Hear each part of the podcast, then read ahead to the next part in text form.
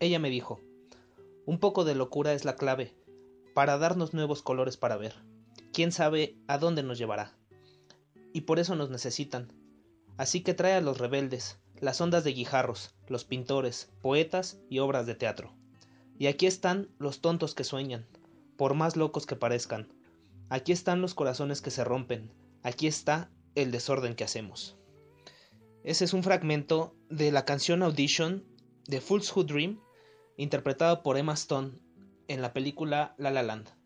Muy buenos días, tardes o noches, en cualquier momento en el que se encuentren y les quiero dar las gracias por estar escuchando este este segundo episodio de este podcast que aún no tiene nombre.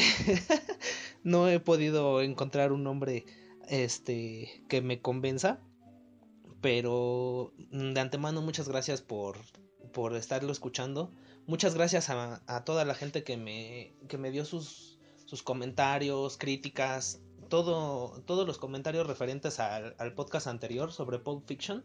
Este, la mayoría fueron muy buenos, o por lo menos todos los que me se dieron a la tarea de darme su opinión. Mm, este, fueron comentarios muy buenos, críticas, consejos para mejorar este, este podcast. Se los agradezco de todo corazón a todos y cada uno de los que se, los que se tomaron la molestia de darme su, su opinión sobre este, este pequeño proyecto que estoy este, tratando de arrancar.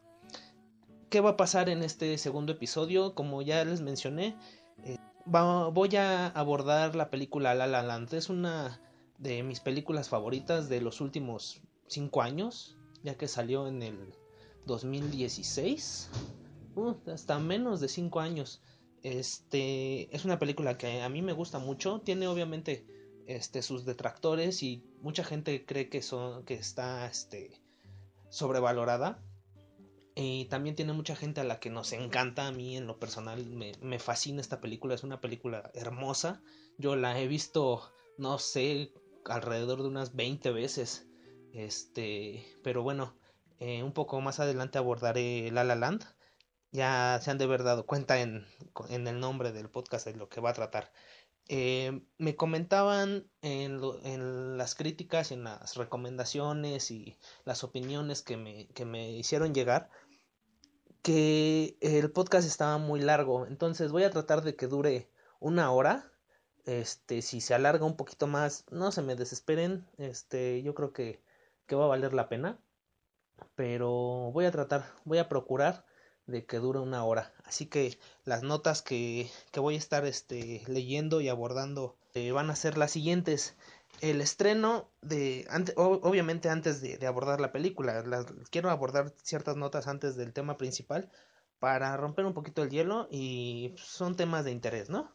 La primera, la, la primera nota que, que es como de relevancia es el estreno de Star Wars, The Rise of Skywalker, dirigida por JJ Abrams y protagonizada por Daisy Ridley, John Boyega y... Ay, ¿quién la hace de Poe Dameron? No me acuerdo. Ah, no, no me acuerdo. Ahorita me acuerdo. Bueno, es la última entrega de la saga de Star Wars, es, es episodio 9. Ah, ¿qué tengo que comentar acerca de Star Wars? Ya pasó una semana, ya se permiten spoilers. Este, así que spoiler alert, si no han ido a ver Star Wars y están escuchando esto, este, vayan a verla, pónganle pausa eh, o, o resígnense porque pues, este, todo este episodio va con spoilers, tanto de Star Wars como de todos los temas en los que voy a estar este, hablando. ¿Qué me pareció episodio 9? Ah, tuve la gran ventaja de ir al cine con mi hijo. Si van a verla y quieren que les guste, llévense a un niño, el niño les va a contagiar toda su emoción. Fue lo que a mí me sucedió. Llevé a mi hijo al cine. El niño iba este, extasiado. Salimos los dos contentos. Me contagió toda su emoción. Yo durante la película estaba haciendo los análisis correspondientes. En lo personal me parece una película muy complaciente con los fans. Está llena de puro fanservice. Pero... Ay, no sé. Esta, esta trilogía de Star Wars no me no me convenció del todo. Este JJ Abrams inició muy bien con episodio 7 haciendo un este pues una casi calca perfecta a lo que es episodio 4. Inició muy bien. lamentablemente este vino eh, eh, episodio 8 y le dio, le dio en la madre completamente el director a, episodio 8 y luego vino JJ otra vez a, episodio 9 a tratar de hacer de arreglar el desmadre que se hizo en episodio 8 pero pues, desafortunadamente por los egos de los directores pues no se no se concatenaron en sus chambas. Y yo creo que esta trilogía está muy muy muy muy por debajo incluso de las precuelas.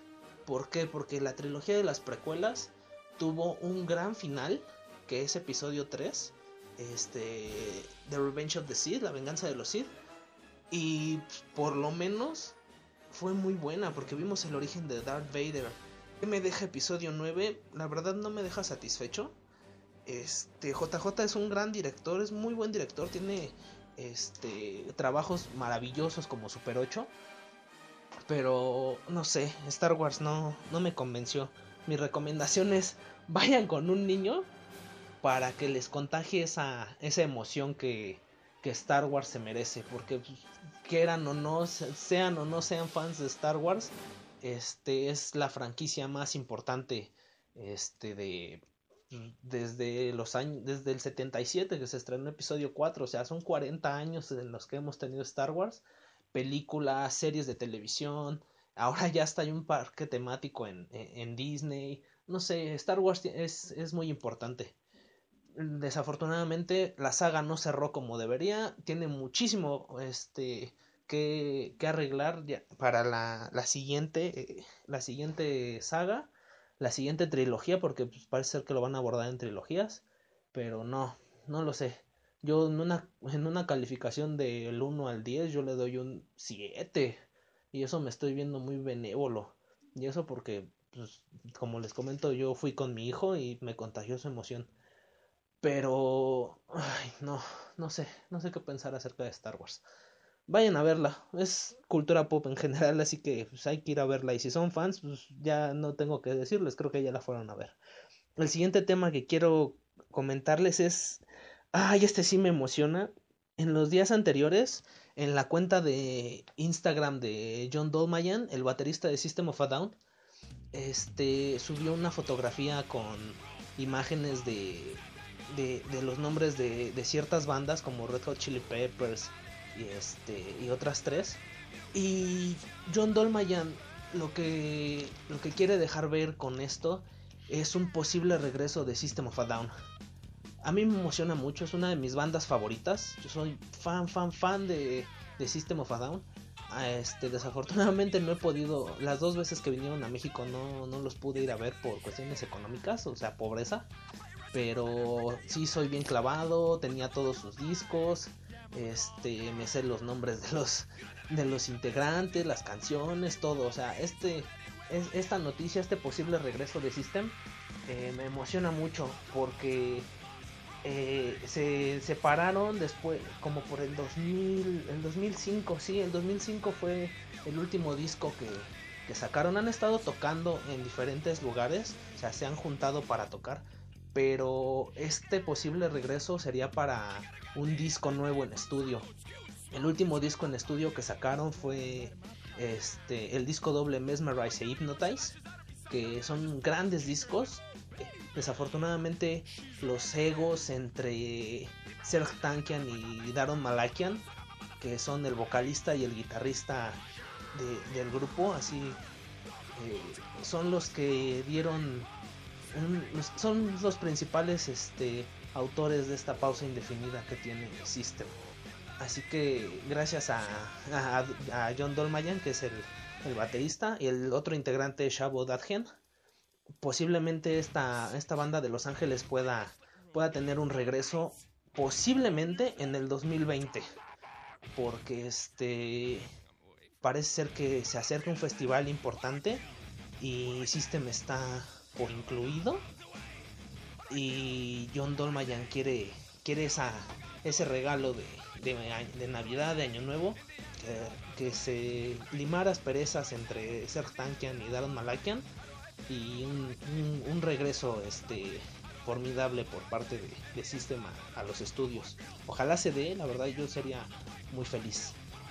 El siguiente tema, ah, es una, más que tema, es una recomendación. El pasado 25 de, de diciembre, yo estoy grabando, el día de hoy es 29 de diciembre. Sí, domingo, madrugada del domingo 29 de diciembre. El pasado 25 fui a ver Last Christmas, la última, bueno, la película más reciente de Emilia Clarke. Emilia Clarke la conocen por Game of Thrones, ella eh, en el personaje de Daenerys Targaryen y también en Me Before You, Yo antes de ti, que este también es una, una gran película, una, una comedia romántica, este muy recomendable también.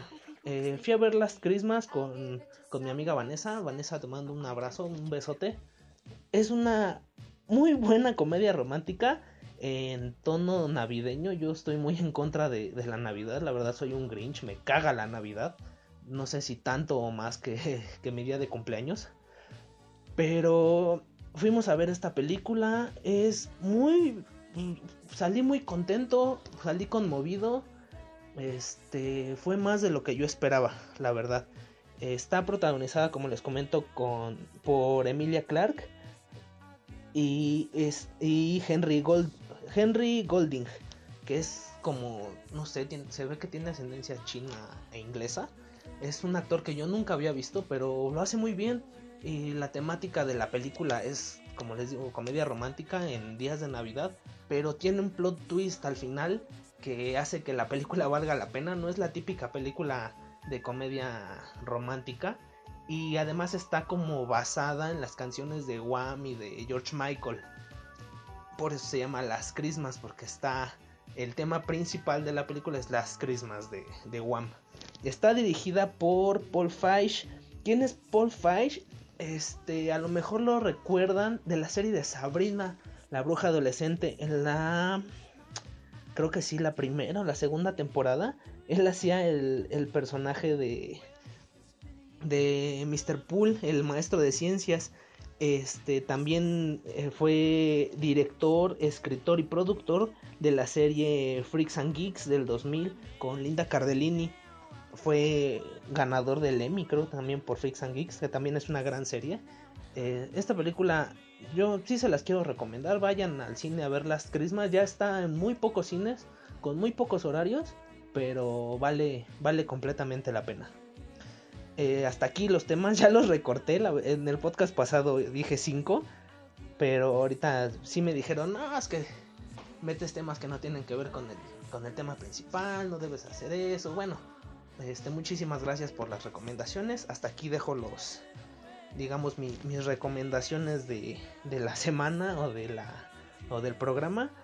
Y ahora sí, eh, quiero abordar La La Land, no sin antes este, abrir con una de, la, de las canciones del soundtrack que yo creo que abriré con City of Stars, mm, interpretada más bien por Emma Stone y Ryan Gosling. Eh, esta canción fue nominada al Oscar a Mejor Canción, ganó, de hecho fue la ganadora. Estuvieron nominadas dos canciones de esta película, que fue The Fool's Who Dream y City of Stars. Así que yo los dejo con City of Stars, con mi amada Emma Stone ya abordaremos un, a fondo a, Emma Stone y con Ryan Gosling al piano. Es una gran canción, este, tiene una letra hermosa y una melodía sublime. Este, escuchemos esto, los dejo con City of Stars.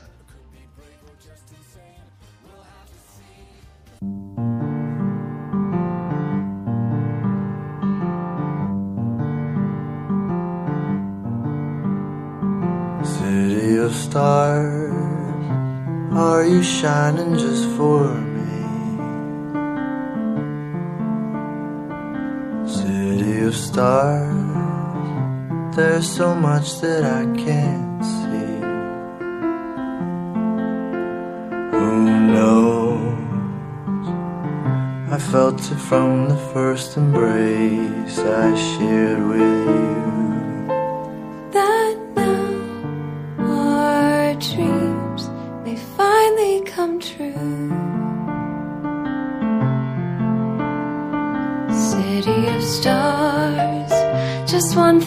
Everybody wants.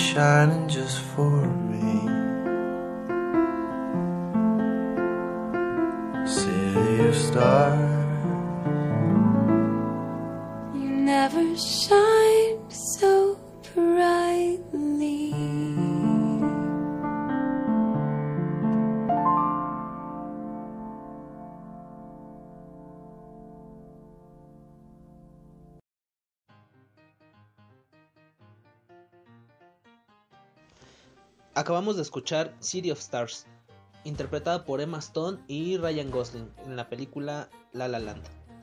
La La Land es una película del 2016 escrita y dirigida por Demian Chazelle, con música original de Justin Horwitz. A Chazelle y a Horwitz los conocemos por haber trabajado juntos en Whiplash, eh, protagonizada por J.K. Simmons y Miles Teller. Este, trata sobre un, un baterista y su obsesión con, con ser el mejor. Afortunadamente, este, y Horwitz volvieron a trabajar juntos eh, eh, en La La Land. Ellos eh, ya tenían esta película preparada desde que era, desde que estudiaban en Harvard. Ya, de hecho, la iban a, sacar antes de, de- graduarse, me parece, de Harvard. Consiguieron el apoyo de ciertos productores y les ofrecieron un millón de dólares de presupuesto. Eh, pero Chazelle los rechazó porque querían hacer muchos cambios en el, en el guion y pues, a, a no le, no, le, no le pareció y rechazaron la oferta. Por eso primero estrena- estrenaron este Whiplash y posteriormente eh, trabajaron en La La Land porque La La Land era el primer guion que Chazelle quería producir. Desafortunadamente o afortunadamente no, no se dieron las cosas y se acercó otra otra casa productora con, con y Horwitz que es Summit, Summit Entertainment y les ofreció un presupuesto de 30 millones de dólares que fue más que suficiente para, para que Chazelle y Horwitz hicieran esta, esta joya de película eh, la recaudación que tuvo fue de cuatro, más de 445 millones de dólares. O sea que se fue, fue muy rentable la película eh, al ellos invertirle solo, solo 30 millones. Fue un éxito rotundo. Este, arrasó en los Oscars, arrasó en los Globos de Oro, arrasó en los BAFTA, arrasó eh, eh, en muchas, muchas, muchas entregas de, de premios. Fue la película del 2016 el día del estreno fue el 9 de diciembre de 2016, pero antes de eso tuvo un estreno en el Festival de Venecia el 31 de agosto. La La Land es una, una película dramática, es un drama musical que hace referencia a los, a los musicales clásicos de la época dorada de- del cine de, de Hollywood. Hace Ah, es que está llena de referencias, es un homenaje al cine como lo conocemos, no solo musical, tiene, tiene muchísimas referencias, tiene Rebelde sin causa, de este de Boogie Nights, de Shoulder Dance, de Bandwagon, Mulan Rouge, Funny Faces, de Dancing in the Rain, es una es, es un homenaje al cine. Es una película que homenajea al cine, que homenajea las películas musicales, que homenajea la época dorada de... Está protagonizada, tiene un elenco muy, muy pequeño. Bueno, Eh, si no contamos a los bailarines, porque puta, los, los números musicales son enormes. Sí, tiene eso de Chazelle que hace números musicales maravillosos. Tiene tantos números musicales esta, esta película, pero no es como las películas musicales convencionales en las que la trama de la película se detiene para darle paso al, número musical. No, el, en La La Land el, número musical hace que avance la trama, por eso es tan atractiva. A mí me, eh, me atrapó, yo no soy este consumidor de musicales, no me gustan en lo particular, de hecho, no sé, cuando cantan en El Rey León o en películas de Disney me da un poco de hueva, pero aquí es totalmente diferente, está en un tono de jazz y los musicales son tan hermosos, tan ágiles, tan... Ah, no sé, es, es emocionante esta película, es, es preciosa. Está protagonizada por Emma Stone en el personaje de Mia Dolan, Ryan Gosling como Sebastian, J.K. Simmons, eh, sale John Legend y muchos personajes, pero en sí la, trama se centra solo en, en Emma Stone y en Ryan Gosling.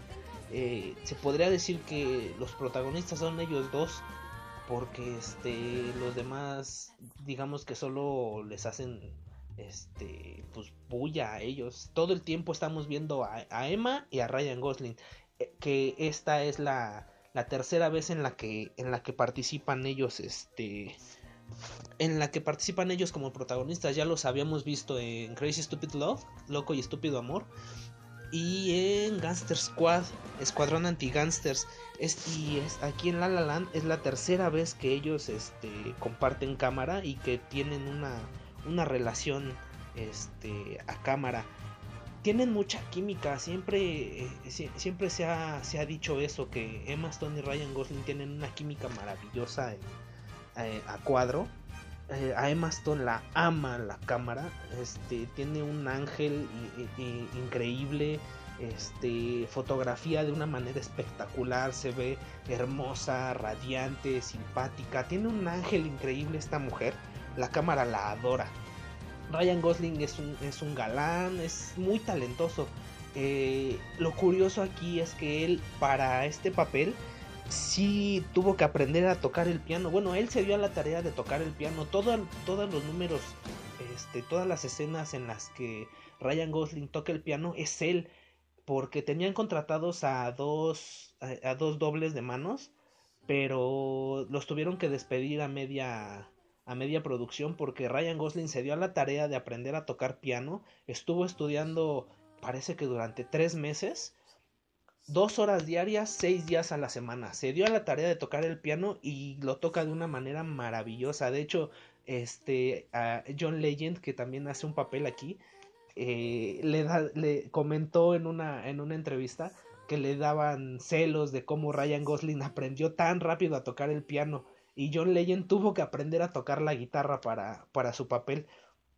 Eh, ¿De qué va? ¿De qué va La La Land? La La Land es una una película que va que nos cuenta la historia la historia de amor entre Mia y y Sebastián que no es una historia de amor convencional este está llena de de altibajos. Sí obviamente este empieza todo bonito todo todo hermoso no como como son las historias de amor esta película está dividida en cinco actos. Cuatro de ellos son las cuatro estaciones del año. Empezamos en, invierno. La película empieza precisamente en estas épocas que estamos viviendo nosotros en, Navidad. Eh, ¿Qué es lo que. Cómo, cómo empieza la película? Empieza con un número musical maravilloso que es Another Day of Sun.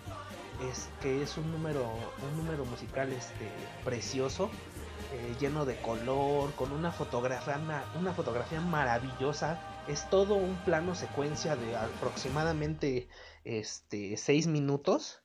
Eh, Demian Chazelle es un genio a la hora de, de grabar números musicales. Eh, sabe perfectamente dónde va la cámara. Este, es, un, es un maestro usando la, la grúa. Este, hace paneos asombrosos es un, es un genio Chazelle en esta, no, sé, este, da, en esta película nos, nos entrega lo mejor de él. Chazelle es un, me, me, parece que es uno de los genios contemporáneos de, del cine y creo que vamos a, a, tener muchas noticias de él. Empezamos con este número musical que es Another, Another Day of Song que se, se desarrolla en, eh, en, el freeway de, de Los Ángeles. Eh, La La Land quiere decir Los Ángeles, por eso es, es una es una carta de amor a la ciudad de Los Ángeles. Toda, toda la película se desarrolla aquí. Es, es un, una carta de amor a Los Ángeles, una carta de amor a Hollywood, a las películas, a la gente que se dedica a, a este mundo en, en, particular. Cuando termina este, este número musical, bueno, no, miento. Empezamos, este, baja, bueno, la película empieza con un, con la imagen de, de CinemaScope. CinemaScope, ¿qué, qué es lo que, lo que significa? Esto es importante, ¿por? Porque esta película está filmada en CinemaScope, que es una técnica de filmación este, muy particular que hace que como que presiona la imagen del celuloide y la alarga. Eh, también por eso Chazelle como que llamó la atención a la hora de grabar esto en CinemaScope porque la, la, película está grabada con esta técnica como que se alarga la imagen, hace una imagen más este más angosta, pero más an mm, sí, más angosta pero ancha de los lados, angosta de arriba y abajo, ancha de los lados. Eh, y luego de que vemos el, el, logotipo de CinemaScope, baja, se hace el paneo hacia abajo con la grúa y vemos a varios varios autos en la, en la carretera de Los Ángeles. Y está pues, cada quien en su rollo, este, cambiando de música. Y vamos pasando carro por carro hasta que de repente empieza la, la canción de... Eh, se, se, escucha el piano de la canción que va, que va a empezar Another Day of Sun y empieza el número musical. Es un número musical hermoso, frenético, lleno de colores, de movimiento, feliz. En lo personal a mí me conmueve muchísimo que de lo que habla este número musical es de la gente que va todos los días a la ciudad de Los Ángeles y se esfuerza por sobresalir, llegar a la cima, lo comentan, bueno, lo dicen en la letra de la canción, yo subo estas colinas todos los días, o sea, Beverly Hills, para llegar a ser alguien, para inspirar a la gente, que es lo que, lo que hacen los artistas, inspiran a la gente. Es un número musical precioso, ay, no sé, con La La Land o, no, no es no hay un o ríes, lloras, te enamoras, ah, no lo sé. A mí me, me conmueve los números musicales tienen una letra preciosa en lo personal. Bueno, yo lo vi en una época. La primera vez que vi esta película la, la, vi en una época muy, muy difícil de mi vida que todavía no termina. Y cada que la veo suelto lágrimas, la verdad me, conmueve muchísimo, me, conmueve, me conmueven las letras, me conmueve la música, no porque sea triste, sino porque es esperanzadora. Yo creo que La La Land yo la resumiría en eso, es esperanzadora. Da, nos da al espectador ese como ápice, no, no un ápice, nos dice, adelante, persigue tus sueños, lo puedes hacer. Por eso no sé, por eso me conmueve. Eh, eh, ah, es una maravilla. Yo no puedo describir La La de otra manera que no sea así. Es una, es una maravilla. Me, me toca fibras muy, muy sensibles dentro de mí. Este, ya cuando termina el, el número musical de Another Day of Sun, baja, vemos otra vez que va, va, baja la grúa, baja la cámara y vemos que vea toma a Sebastian, que está Sebastian, que es el personaje de Ryan Gosling, y está en su carro reproduciendo un, una cinta de una de una cinta de jazz, porque él es músico de jazz, es pianista de jazz, pero es muy, es pianista de jazz muy muy clásico. O sea, él está casado con este con Carmichael, con los clásicos de, del jazz. Y adelante de él está el Prius de, de Mia, que es el personaje de, de Emma Stone. Ella es actriz, es aspirante actriz, está ensayando en su, en su auto unas líneas de, de, su, de una audición, porque tiene una audición. y este y de repente se es muy cagado como Mía está muy ensimismada en su en su ensayo y de repente por atrás este Sebastián le le pita el claxon y, y le voltea a verla con ojos de con ojos de pistola y Emma Stone le pinta pito con la mano por la ventana así de huevos pendejo ¿qué me ves no?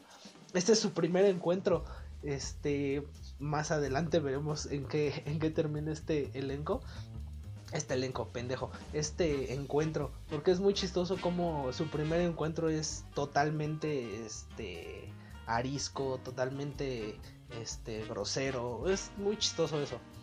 Eh, de aquí eh, nos vamos con el personaje de, de Mia. La empezamos a, conocer al personaje de Emma Stone. Ella es, este, además de ser aspirante actriz, es barista en una, en una cafetería tipo, tipo Starbucks dentro de los estudios Warner Brothers. Y vemos la, en la siguiente escena como llega, parece ser que es, una actriz muy famosa y llega al mostrador con, con, con Mia y le pide un café y le quieren la, la, gerente de la cafetería le quiere este regalar le dice cortesía y la actriz dice no no no lo voy a pagar y hasta le deja propina a, a, a Mia que es la, la, la, camarera del, de la cafetería. Este, y vemos la, la, cara. Emma Stone es muy expresiva. Hace un trabajo maravilloso en esta, en esta película. Toda, todo el tiempo sus expresiones, su, sus rasgos, su, su, fisonomía es, es maravillosa. Es, es, es, grandiosa esta interpretación de Emma Stone. Después este, suena la, la alarma de, de Mia, que ya son las, las 4 o 5 y tiene una audición y se va corriendo una audición. Pero antes de salir de la cafetería, este, no sé qué se le olvida, se regresa y cuando ya se va a salir de la cafetería, chingue su madre, se estrella con un cliente y queda toda empapada en café. Ella trae su, su blusa blanca, su pantalón negro, que es como que la ropa que siempre lleva a trabajar a la cafetería y chingue su madre, le eh, choca con el cliente y se llena de, de café. Corte A, Mía está en su entrevista toda enchamarrada, sudando por el, calor que está haciendo, porque pues, con tal de no ir a la, audición con la blusa toda llena de café, pues, se pone la chamarra, pero pues, obviamente esto no le ayuda en su, interpretación. Y está sude con la chamarrota. Y, y vemos cómo es de cruel el mundo de las audiciones en Hollywood. O sea, la interrumpen por pendejadas, no respetan su trabajo. De repente sale sale Mía de la de la audición y camina por un pasillo en donde están sentadas chingo de mujeres vestidas idénticamente que ella, blusa blanca, pantalón negro, cabello rojo, Emma Stone trae el, cabello, no, yo digo que, yo siempre he dicho que Emma Stone es pelirroja natural, hay gente que me dice que no, pero ahí está el, el detalle. Y es muy cagado ver a, Emma Stone caminando en medio de todas estas mujeres y luego subirse al ascensor. Y al ascensor también entran dos mujeres idénticas a, ella, con la misma ropa, el mismo cabello, solo que más altas, más bonitas. Y ella, pues esto hace que ella se sienta, se sienta poca cosa, ¿no? Después de esta escena, este, la vemos en su, en su piso, este, en, su, en la casa donde ella vive con sus roomies, ella vive con cuatro roomies, y sale, sale de bañarse, y, y llegan sus roomies con ella al baño, ¿por qué? Porque van a ir una, a una fiesta, es el día de Navidad, si no me, si no me equivoco, es, el, es Nochebuena, esa fiesta es el, el día de Nochebuena. Y sus amigas le insisten que vaya. Y aquí empieza otro número musical que es Someone in the Crowd. Este también yo voy a decir que todos los números musicales son una maravilla. No hay número musical que no en esta película que no sea espectacular. Están muy bien dirigidos, muy bien filmados, la música es es, es, fenomenal, las letras son hermosas, no, es una maravilla. Entonces aquí empieza el, el segundo número musical, como ya les dije, Someone in the Crowd, que es como que las amigas de Mía están tratando de convencerla de que vaya a la fiesta, porque al, al ella irle mal en la audición, pues se quiere quedar recluida en su, en su cuarto. Este, se, sal, se salen, termina el número musical, bueno, no, a mediados del número musical se salen las amigas y vemos a Emma Stone recostada en la, en la cama pensando, iré o no iré a la fiesta hasta que de repente se convencen, se pone su vestido, se salen y alcanza a sus amigas, hacen unos pasos de baile, este, y vemos luego cómo llegan a la fiesta, se desarrolla el número musical también en la fiesta, que es en una casa de Beverly Hills con piscina y un chingo de gente, y de repente en una de, en una de las escenas del número se acerca un, como productor de cine, se acerca a Mía, Mía se, se levanta como asqueada, se va al baño y ahí empieza a, cantar también Emma Stone. Emma Stone canta precioso en esta película. Este, y vemos cómo se vuelve, se regresa, se desarrolla el número musical y, termina en, en, cohetes y baile. Es un, una, una escena este, maravillosa. Todos los números musicales son, son estupendos. Corte A, sale Mía de la fiesta y ve a un va a recoger su carro porque pues ella llevó su carro y solo vemos el, plano del letrero. No se estaciona aquí de 9 a 6, se usará grúa. La pinche grúa se llevó el, auto de Mía. Entonces, ¿qué hace, ¿qué hace ella? Se va caminando, se tiene que ir caminando. O sea, son Los Ángeles, Estados Unidos. Yo creo que no hay, o era muy temprano, no hay delincuencia. Yo la veo caminando a ella sola muy noche. Yo creo que no era tan noche. ¿Por qué? Porque conforme ella va caminando, llega a las afueras de un restaurante y escucha el, piano del restaurante. Y entra porque le llama la atención la, canción. Eh, entra al restaurante y ¿quién está tocando el piano? Sebastian, el personaje de, Ryan Gosling. Y ella se queda, bueno, la escena es así, ella entra al restaurante, se queda viendo a, Sebastián cómo toca eh, el piano y se cruza el sonido de la, de la bocina, del claxon del carro y lo reconoce, lo recuerda que es el güey al que le pintó pito en la autopista y, esto nos ayuda este a, que se regrese, digamos, la, la, escena a este encuentro que tuvieron ellos dos en la autopista de carro a carro y nos ayuda a conocer ahora al personaje de Sebastián, porque ahora en lugar de irnos con Mía como al principio, nos vamos con Sebastián. Él en su carro es un carro un carro clásico. Sebastián como que tiene este este aire clásico. Mía la, la dicotomía de los personajes es Mía es más moderna y Sebastián es muy clásico. Hasta en el vestuario, este, el auto. Aquí el, eh, eh, el dato curioso es que Ryan Gosling eligió el auto que iba a, conducir Sebastián. Es un auto, un, convertible muy clásico. Es una lanchota. Y Mia trae un Prius, es todavía más moderno. Está ella como que muy acostumbrada al estilo de vida de Los Ángeles. Entonces, eh, pues ahora seguimos a Sebastián, conocemos a Sebastián, lo vemos que va, va manejando y se sienta a tomar café enfrente de un, de un club de, de un antiguo club de jazz que se llama Bambic, que ahora es un lugar de, un lugar donde donde, donde sirven tapas y bailan samba. Así a, las afueras del lugar dice Bambic, samba y tapas. es muy cagado porque de repente llega ya después de que lo vemos aquí, llega Sebastián a su a su a su departamento y se asusta porque quién está en el pinche departamento, su hermana, la metiche. Está, es muy cagado como entra Sebastián al departamento y se asusta porque está ella. Y lo primero que le dice Sebastián es, ¿qué estás haciendo? No te sientes ahí, no te sientes ahí. Porque tiene un banco en donde eh, en donde se sentó Hoy Carmichael. Hoy Carmichael era un, un músico de jazz muy, muy reconocido en los, en los inicios de, de la explosión del jazz en los 50, me parece, 40.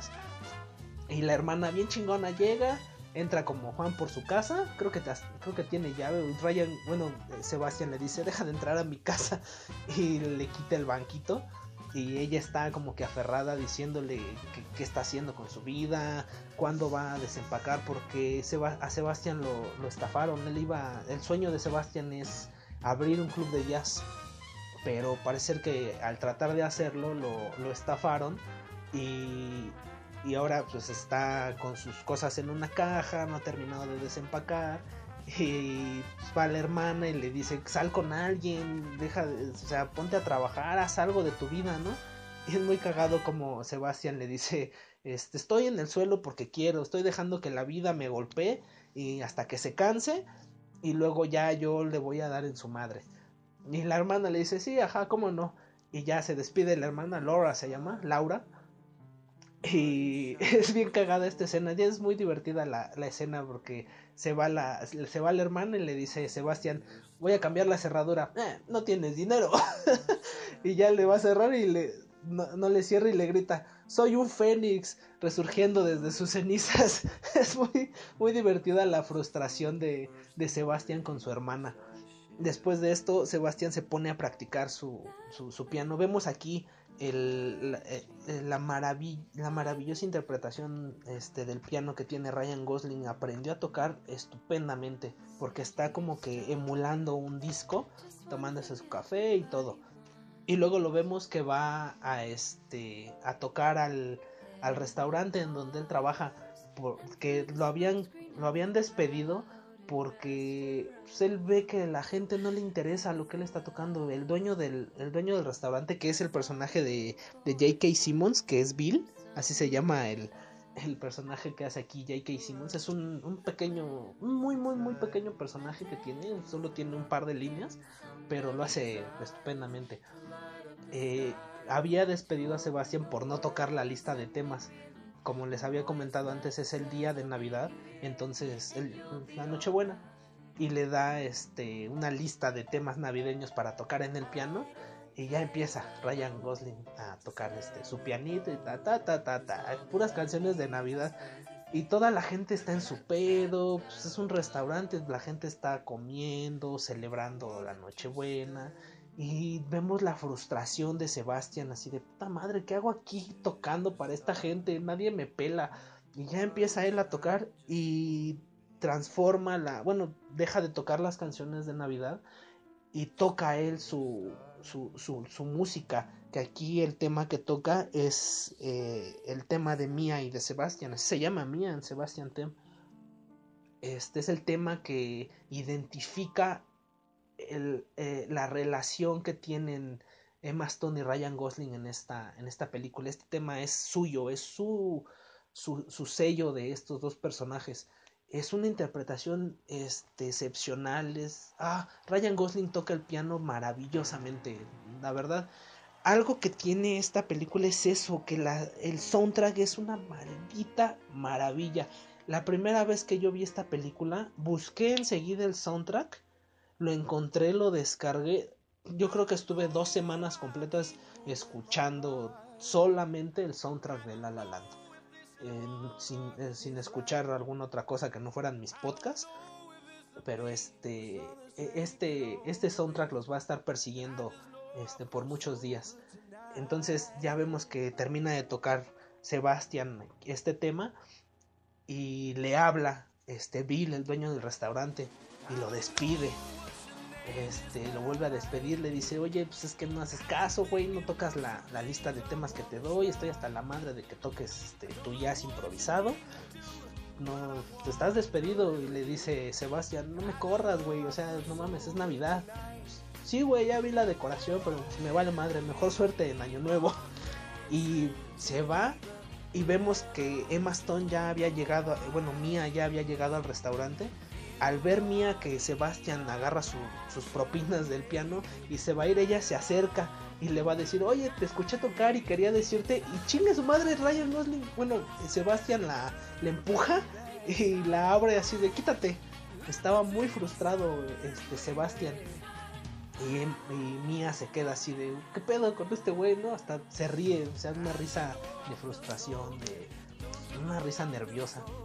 Luego de aquí este, vemos una, un par de audiciones que tiene este, Mía para un, un programa de televisión. Son como tres, tres fragmentitos muy pequeños de, de sus audiciones.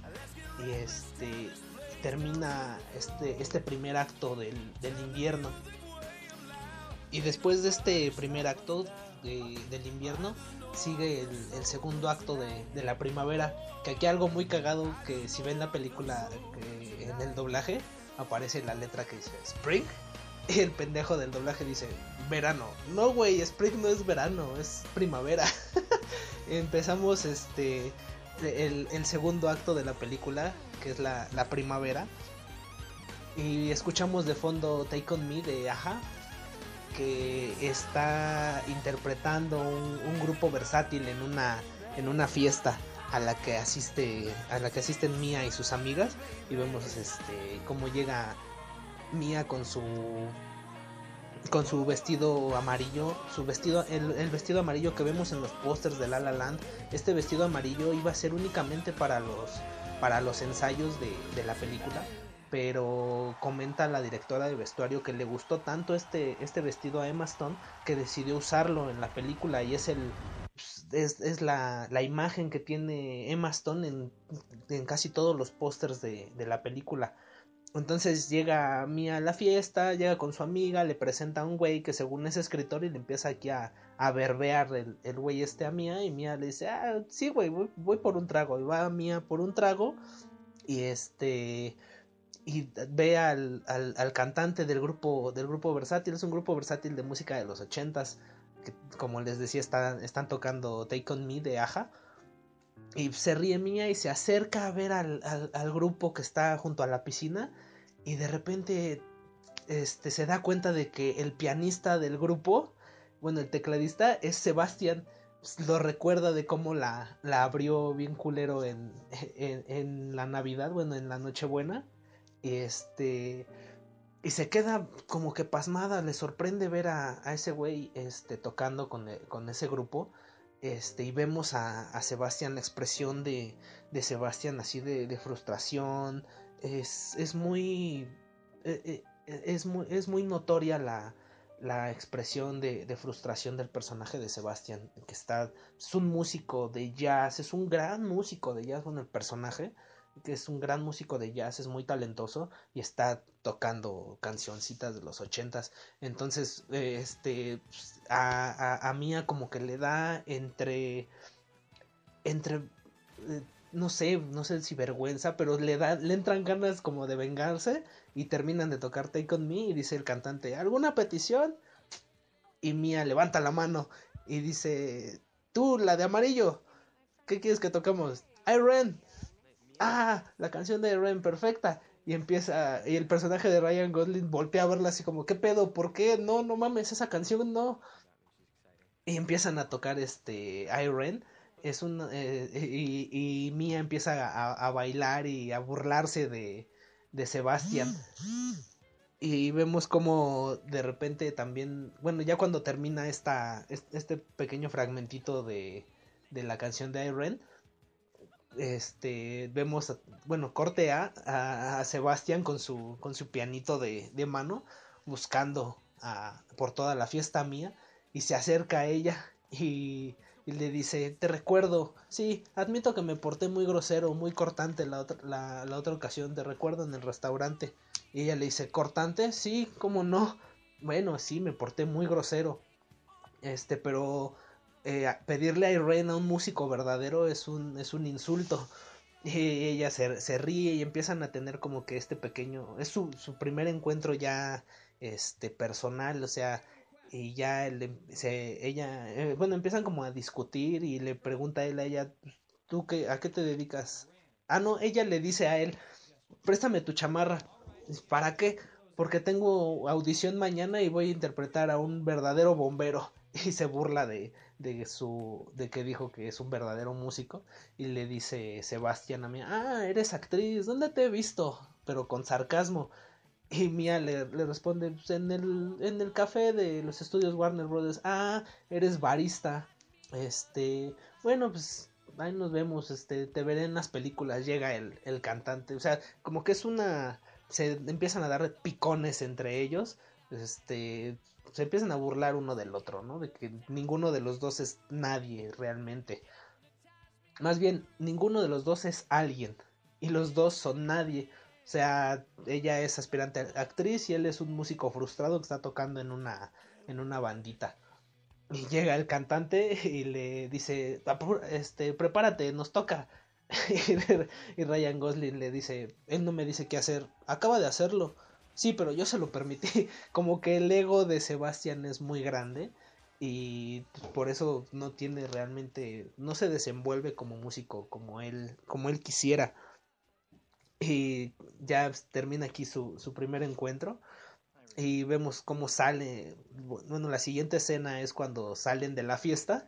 Es muy cagado porque está formada Mía junto con el, el escritor suelo que le presentó su amiga y le está platicando el güey este que va a hacer risitos de oro, pero desde la, perspectiva de los osos, o sea, puras pendejadas. Y Mía con su cara de, sí, güey, ajá, no me, no me importa. Y pasa este Sebastián y agarra las llaves de su carro, porque Mía está formada esperando a que los ballet parking les entreguen su, sus carros. Entonces pasa Sebastián y agarra las llaves de su carro y, Mía le grita George Michael y Sebastián se queda así parado a media calle. Me da mucha risa cuando le grita George Michael y le, le, le dice Mía, ¿agarraste tus llaves? Sí, toma las mías, ¿no? Por favor, y Raya, pues bueno, Sebastián no quiere, le hace sufrir hasta que le dice por favor y le dice, ¿cuáles son? Es un Prius y vemos la toma de la, del cajón de las llaves del ballet parking, chingo de llaves de Prius, le dice, no me ayudas, o sea, en Hollywood todos manejan Prius. Bueno, es, un, es una llave con un listón verde. Ya agarra, le da su, sus llaves a, a Mía y se van buscando su carro. Y van caminando, buscando el carro. Y le dice Sebastián a Mía, pon el control en tu barbilla en la barbilla, sí, usas tu, tu cráneo como antena, este, posiblemente te dará cáncer, ¿no? ¿Qué? ¿Cómo que cáncer? Le contesta Mía. Sí, o sea, pues, vivirás menos, pero llegarás más rápido a donde, a donde pretendes ir.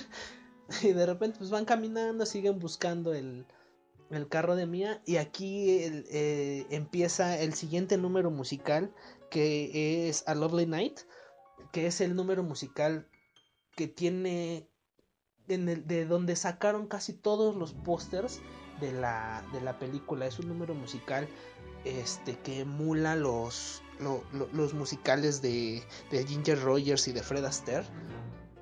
Este, es como que nos el director nos quiere hacer entender o nos da a interpretar que aquí empieza a, aquí empieza la relación entre Mía y Sebastián porque tienen tan buena química que hace que este número musical se, se desenvuelva por completo. Es un, es un gran, gran número musical. Este, es como un duelo de baile entre ellos dos. La canción es, es estupenda. Y el dato curioso de esta escena es que es el, el fondo de, de, la escena es como que el, el, atardecer en la ciudad de Los Ángeles. Lo vemos desde, desde las colinas, desde Beverly Hills. Y este el dato es que estuvieron grabando en tiempo real, o sea, todo lo que vemos al fondo es un paisaje real, no es escenografía, no es este nada montado, o sea, es, un paisaje real, estuvieron grabando con cronómetro en mano a contratiempo para que este, este número musical saliera tal cual lo estamos viendo, porque querían que saliera Chazelle quería fotografiar el, el, atardecer en Los Ángeles con esos con la paleta de colores es entre azules, morados, este rojos, es preciosa la la, la, la, fotografía de este número musical. Vemos los dotes de bailarines de, de Emma Stone y de Ryan Gosling. Y este es, es grandioso. Ya total termina el número musical.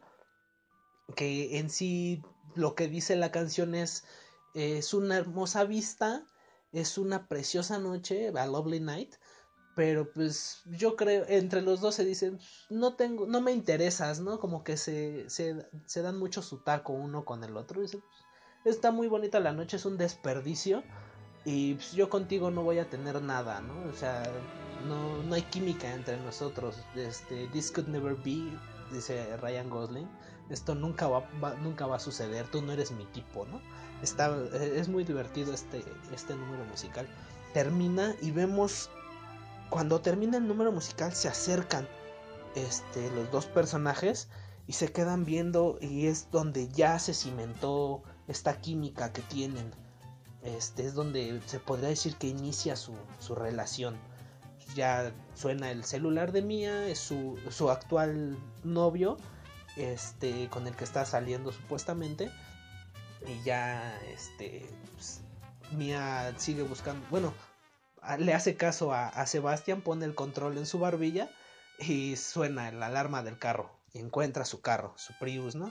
Pero ya vemos que hay complicidad entre ellos dos. Se. se sí, ya se, se siente mucha química entre los personajes. Entonces le dice Mía a Sebastián: ¿Quieres que te lleve a tu carro? No, yo estoy aquí arriba.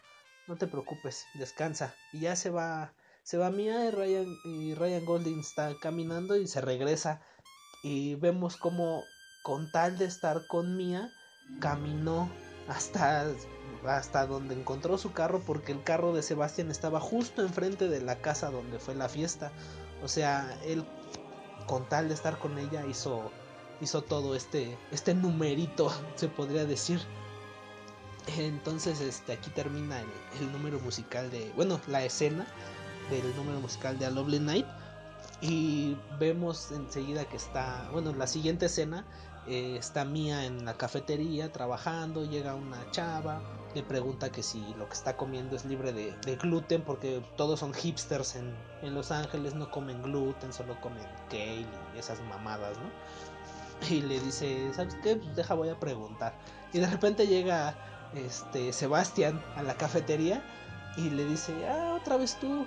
Y Mía le dice, ¿qué estás haciendo aquí? Tengo juntas con unos, con unos clientes productores de, productores de cine, pues vengo a, trabajar. ¿Cómo entraste? Básicamente entré corriendo junto, junto al guardia. Le dice, ¿a qué hora termina tu turno? En 10 minutos. Me puedo esconder en tu baño durante 20 minutos. Creo que es el tiempo que tengo en lo que me encuentre el guardia. Sí, corre, va a esconderte. Y ya se esconde Sebastián en el baño de la cafetería hasta que Mía termina el turno. Y Mía le empieza a, platicar este, por qué quiere ser actriz. Y Mía le comenta que es gracias a, a, su tía, su tía era actriz, vivía en París.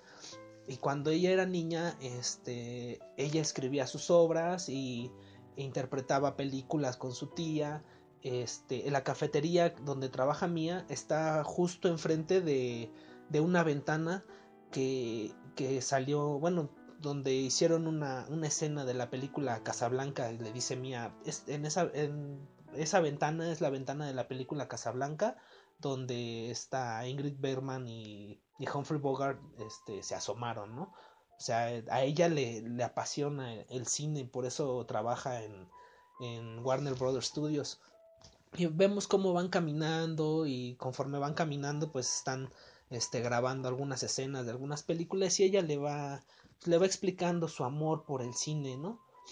Este, y, y vemos que siguen caminando por los estudios y, y Sebastián le, le, dice, bueno, pues sí, a mí me pasa algo muy similar, yo manejo 8 kilómetros para tomar café enfrente de un, de un club de jazz, el Bambi, que ya les había comentado anteriormente, y le, y le comenta que él él este es un apasionado del jazz y Mia le dice, ¿sabes qué? Antes de que esto continúe, tengo que decirte, odio el jazz.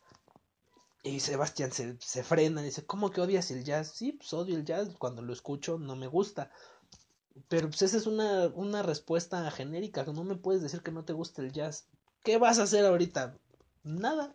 Corte A se la lleva a un, a un pequeño club de jazz llamado el Lighthouse y vemos cómo llegan los dos a The Lighthouse y Sebastián le empieza a platicar a Mía su, su pasión por, por el jazz y le dice, mira, el, es que el jazz es, es evolución, es conflicto, es todo el tiempo es estar, este, los músicos de, de una banda de jazz en vivo todo el tiempo están, este, bueno, no compitiendo, sino le explica que están en conflicto todo el tiempo.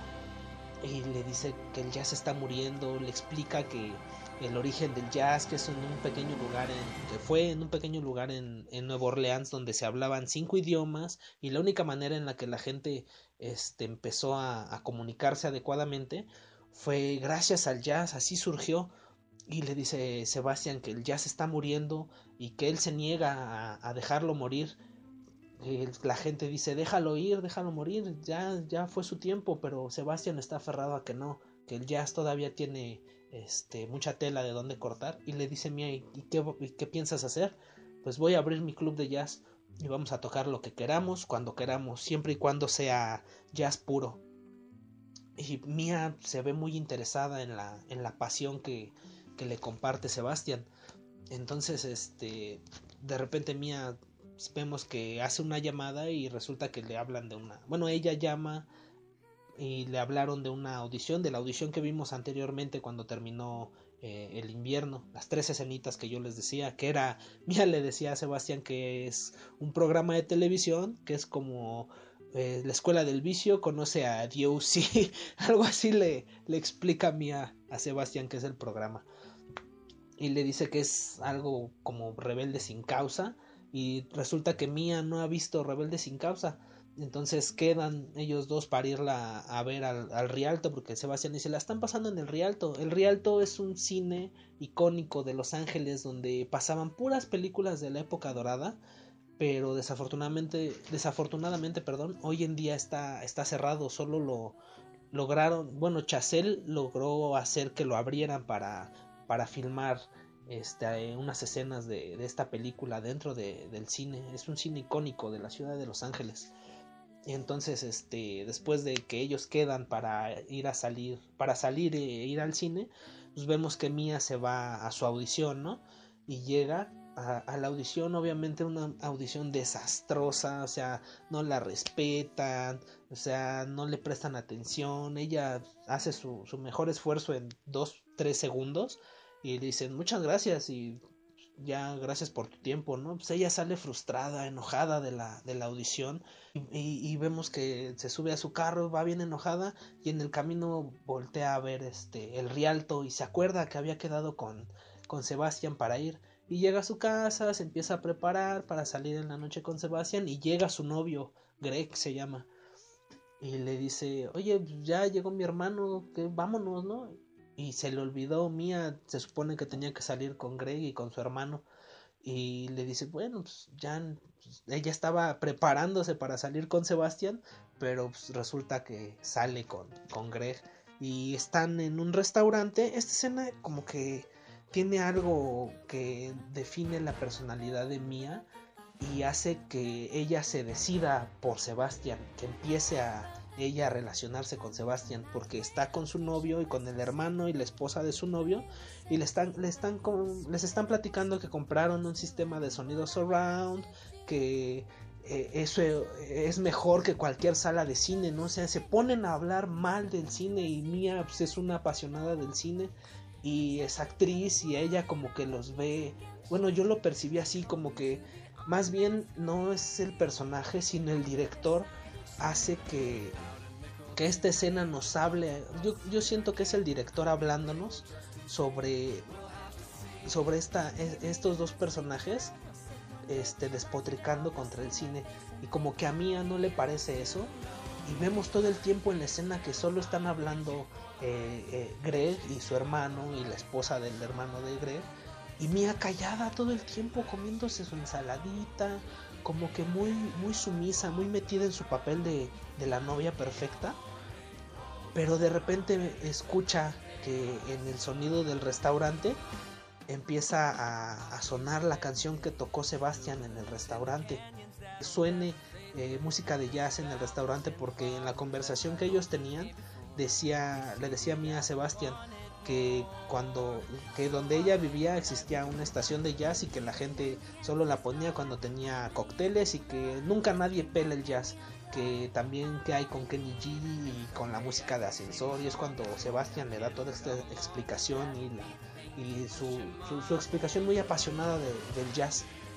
Vemos como Mia escucha la canción y decide irse del restaurante, decide irse con ir a alcanzar a Sebastián al, al cine, al Rialto, porque ya vimos una escena anterior en, que, en que Sebastián está afuera del cine esperando y ve, y ve como Mía no llega, ¿no? Decide meterse, total ya, ya compró los boletos, ¿no?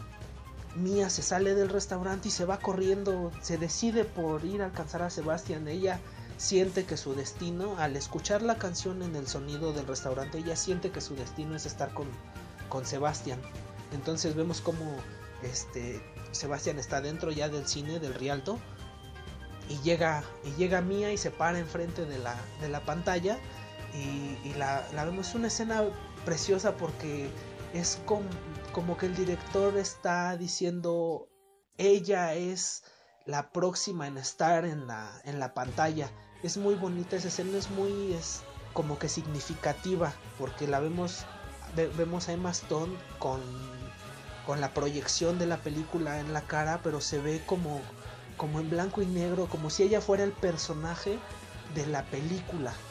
Chazelle habla con la cámara, habla con, habla todo el tiempo con el espectador a través de, de la cámara. Tiene muchas escenas. Esta película, al ser un musical, a pesar de ser un musical, tiene muchas escenas silentes que obviamente son un homenaje al cine mudo. Chazelle hace un trabajo tan perfecto de dirección que estas escenas, aunque no tengan diálogos, hablan con el espectador todo el tiempo, no sé, te, te comunican algo. Yo le comentaba a, mi amiga Vanessa, ella se dedica de repente al teatro, y le decía yo a, ella cuando la fui a ver a una función de teatro, lo que importa es que un actor te, te transmita un sentimiento, te, te comparta lo que está actuando, que te emita algo, que tú sientas al actor. Y Chazelle y, Emma Stone y Ryan Gosling, ellos lo hacen a través de la pantalla. Es muy conmovedor, no sé. Siento que emanan muchas emociones a través de la pantalla, este, a pesar de que no hay diálogos. Entonces ya se, se encuentran Mia y Sebastián este, en el cine y empiezan a ver Rebeldes sin causa y vemos aquí como que un jueguito de manos que empiezan a tener ellos, ¿no? Se, se, tocan las manos, se toman de las manos y en cuanto se van a dar su primer beso, ¡pum! se quema la pinche la cinta de la película y se quedan todos así de ¿qué pedo? ¿Qué pasó?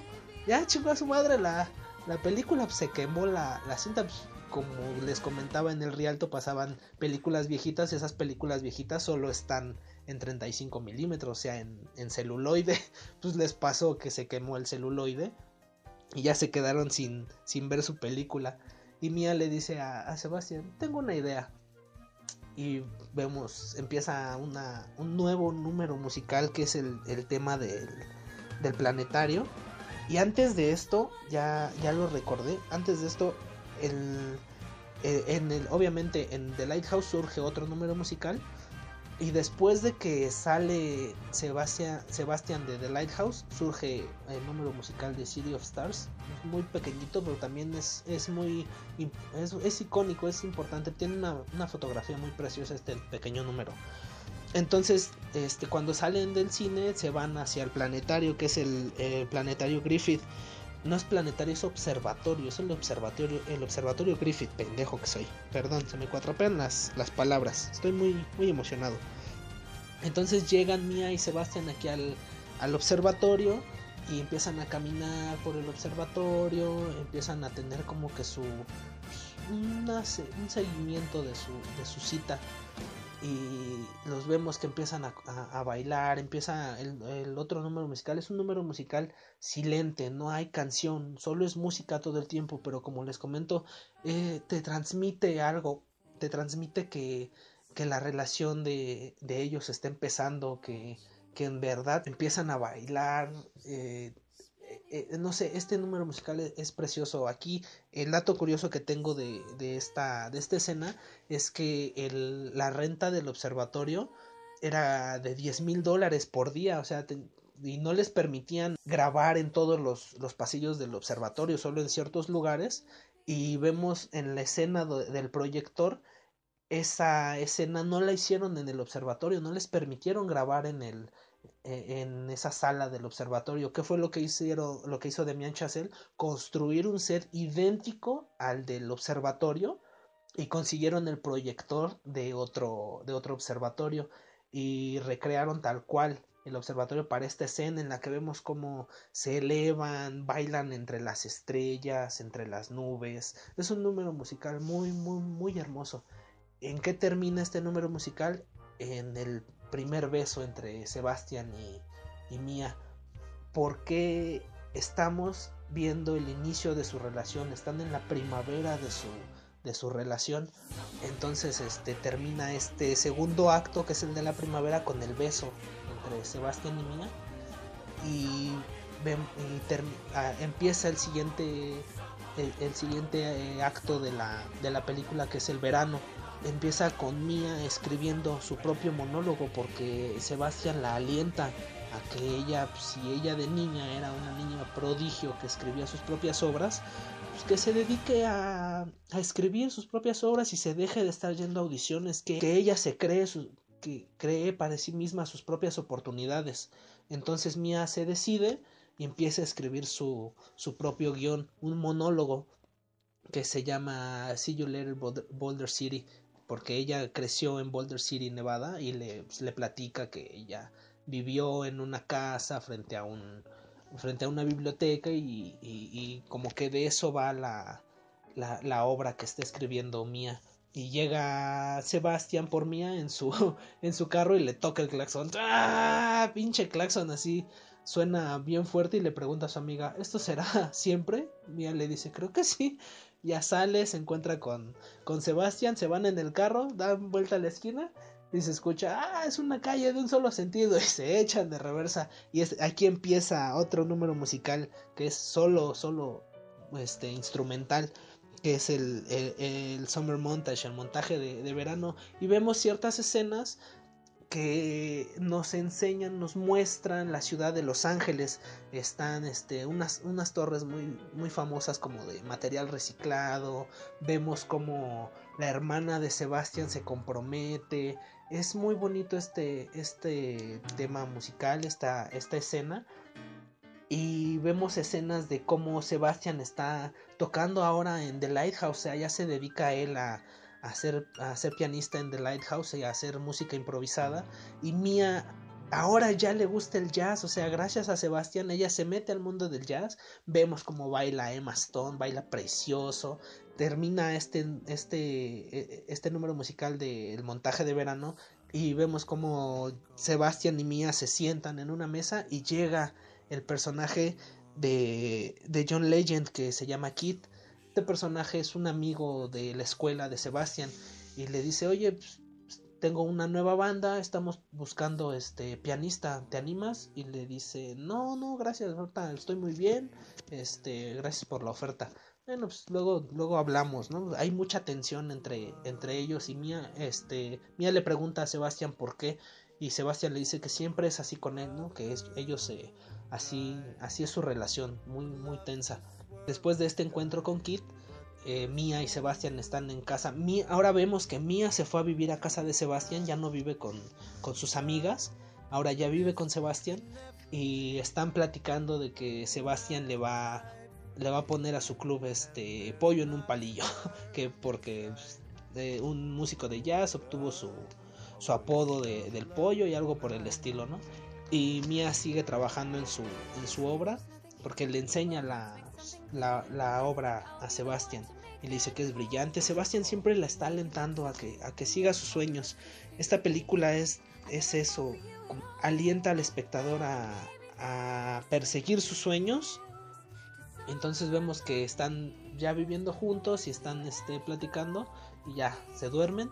Y al otro día es una escena un poquito incómoda porque Mia está platicando por teléfono con su mamá Sebastián está escuchando lo que, lo que dicen y Mia está explicándole a su mamá que va a hacer ella va a hacer su monólogo y que Sebastián está este por bueno que quiere abrir su club de jazz pero como que es un malentendido aquí. Eh, Mia le explica a su mamá que no sabe si Sebastián está ahorrando o no como que hay cierta duda en, en, en Mia de qué en, en, verdad qué está haciendo Sebastián con su vida. Y Sebastián se da este se da cuenta de ello. Vemos una toma hacia la hacia el techo de, de la casa donde hay humedad y Sebastián como que se siente incómodo. Entonces qué es lo que hace Sebastián va con Kit con su amigo que le ofreció le ofreció trabajo que le, le dijo que necesitaban un, un pianista y se decide a, a ir con él eh, entra al, a la banda de, de Kid que se llama The Messengers. Empieza a trabajar Sebastian con Kid, le, dice lo de la paga, lo de las regalías que tienen su sello. Y vemos cómo empiezan a, improvisar ahí Kid, Sebastian y los demás músicos. Y le, eh, eh, le no sé, porque la, la banda de Kid es un, una banda de jazz, pero es jazz como fusión. No sé si alguno de ustedes haya ido en el metro alguna vez y escucha, es, escuchaba a los vagoneros que subían a vender un disco de, de, jazz, de canciones como de Coldplay, pero con cierto, no sé, con cierta fusión de jazz, algo por el estilo. Entonces la banda de Kid es esto, es una banda de jazz fusión con ciertos elementos electrónicos, no sé, y Sebastián se queda como sacado de pedo cuando empiezan los elementos electrónicos y corte A están terminan de tocar y están Kid y Sebastián platicando y, y, Kid le dice bueno no le dice Kid a Sebastián sí lo sé es diferente no es lo que lo que tú acostumbras a tocar pero cómo quieres salvar al jazz siendo tan tradicionalista estás tan estás tan ensimismado en, en tu en tu rollo de de salvar al jazz pero de un jazz tradicional que eres tan cagante en ese aspecto que no te das cuenta de que Thelonious Monk y la gente que, que hizo el jazz en su época, ellos fueron revolucionarios. Tocas para ancianos en The Lighthouse.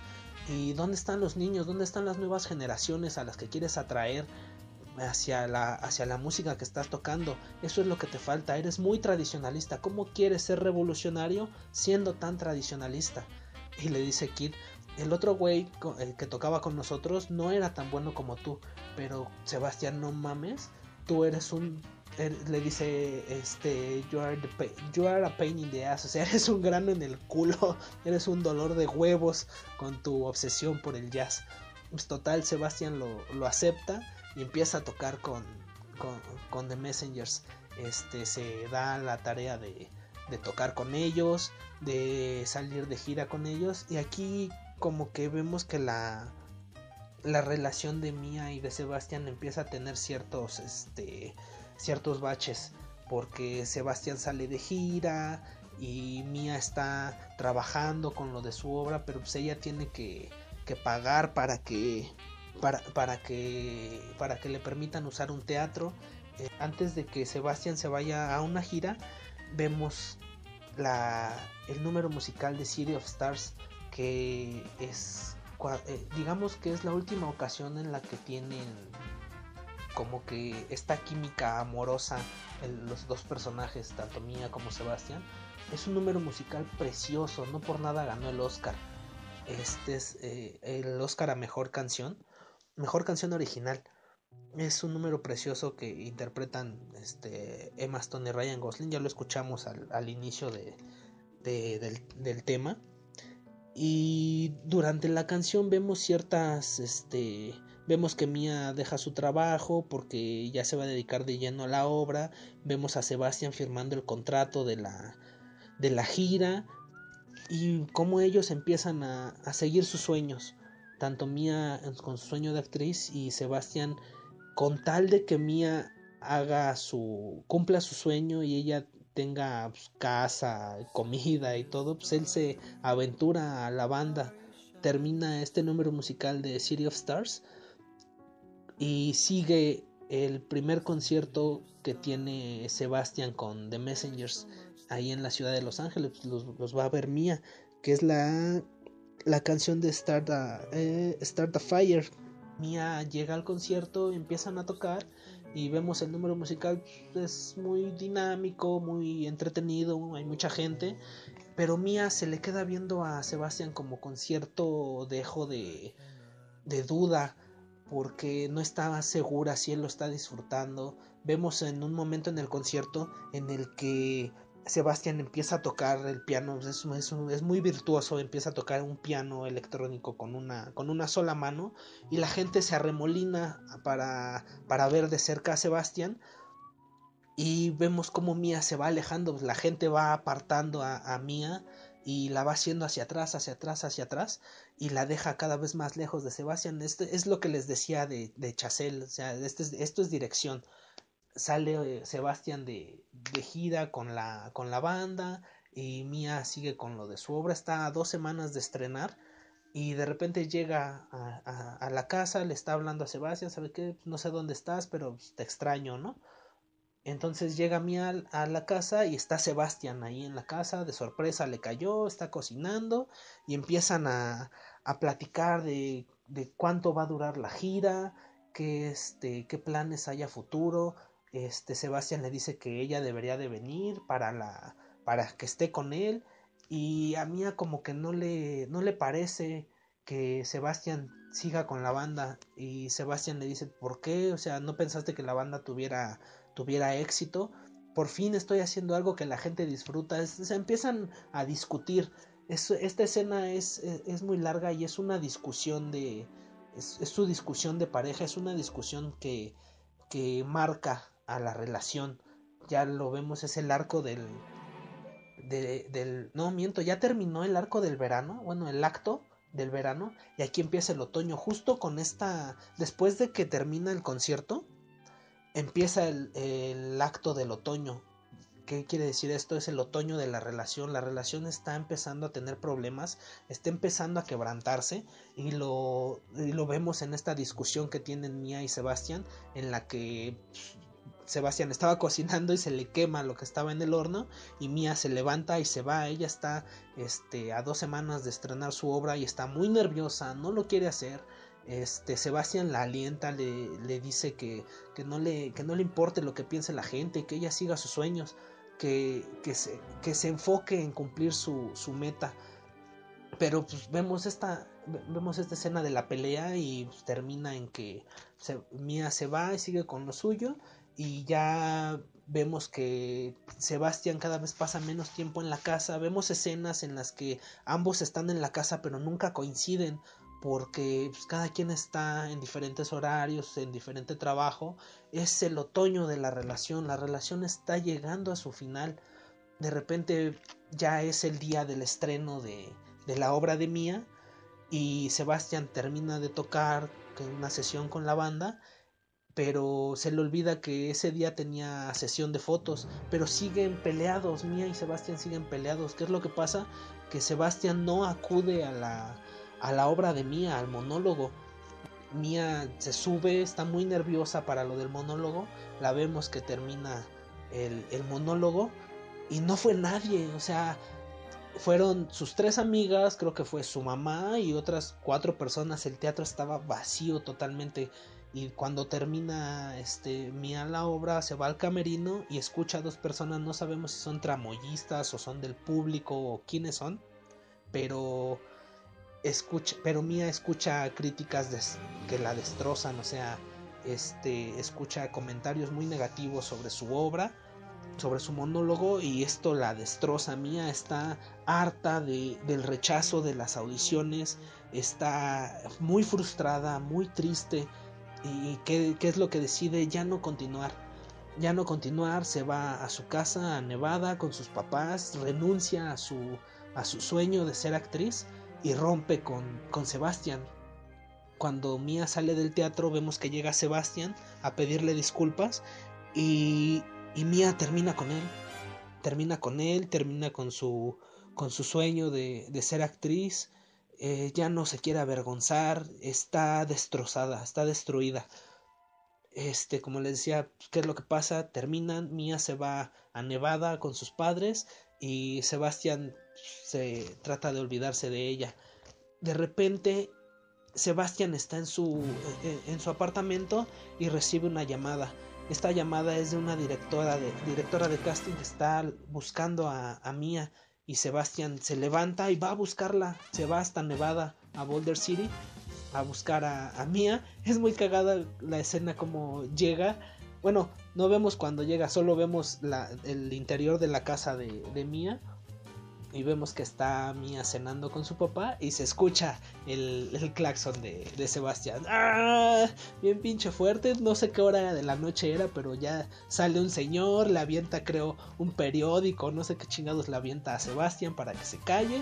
Y Sebastián le dice a... Ya, por fin encuentra a Mia, ¿no? Le había dado suficientes datos para encontrarla y le dice que Amy Brand, de, de, directora de audiciones, fue a su obra y le encantó. Y Mia se queda impactada, ¿no? O sea, le dice que quiere que vaya al día siguiente a una, a una audición. Y Mia está este, dudando, le dice, no, no puedo, o sea, esto, esto me va a matar, yo no este, yo ya he decidido, he decidido no continuar con esto. Llevo seis años tratando de, de ser actriz y solo he recibido este, burlas y, y, voy a las audiciones y, y veo a, a, mujeres que son más talentosas y más bonitas que yo porque a lo mejor yo no lo soy.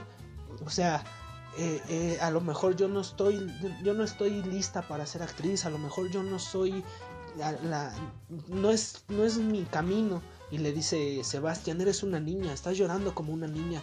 No me importa si quieres ir. Yo mañana vengo a las 8 de la mañana. Y estés o no, este, tienes una audición a las 5 y media de la tarde. Está Sebastián, a pesar de que ya no están juntos, la sigue alentando a que, a que cumplan su sueño. A que Mía cumpla su sueño. Entonces ya Sebastián agarra, se va. Y regresa al otro día esta escena es divertida. Llega Sebastián en el carro, son 8 y 5, y ve que no hay rastros de Mía. Entonces agarra, se arranca, pero en el momento en el que arranca llega Mía y quiere abrir la puerta y le dice, oye, es que fui por café. Ah, sí, perfecto.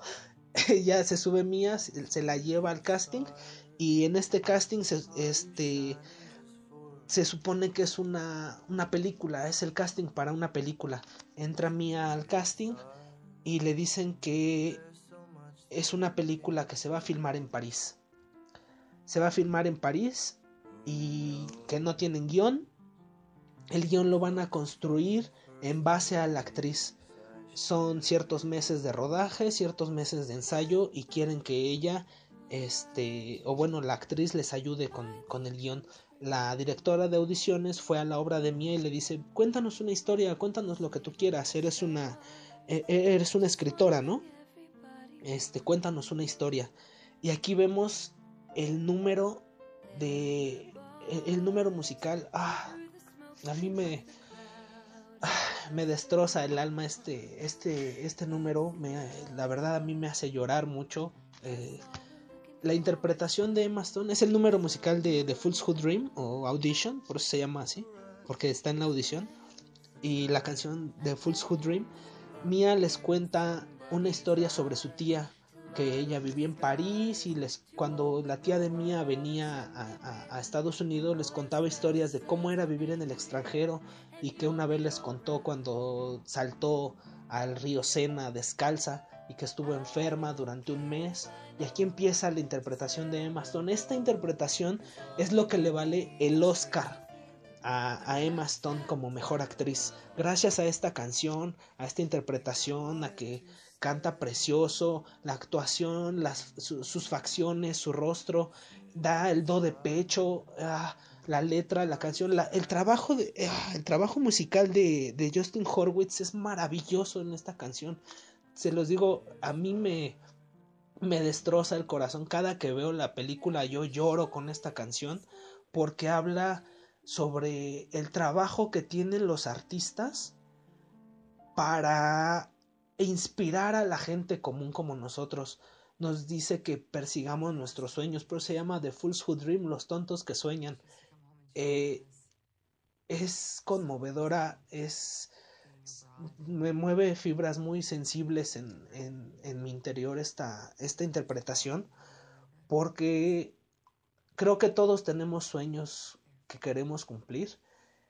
Y esta canción es un, no sé, yo la tomo como un himno, no lo sé, me destroza, estoy, se me, se me quiebra la voz solo de, de acordarme de la letra.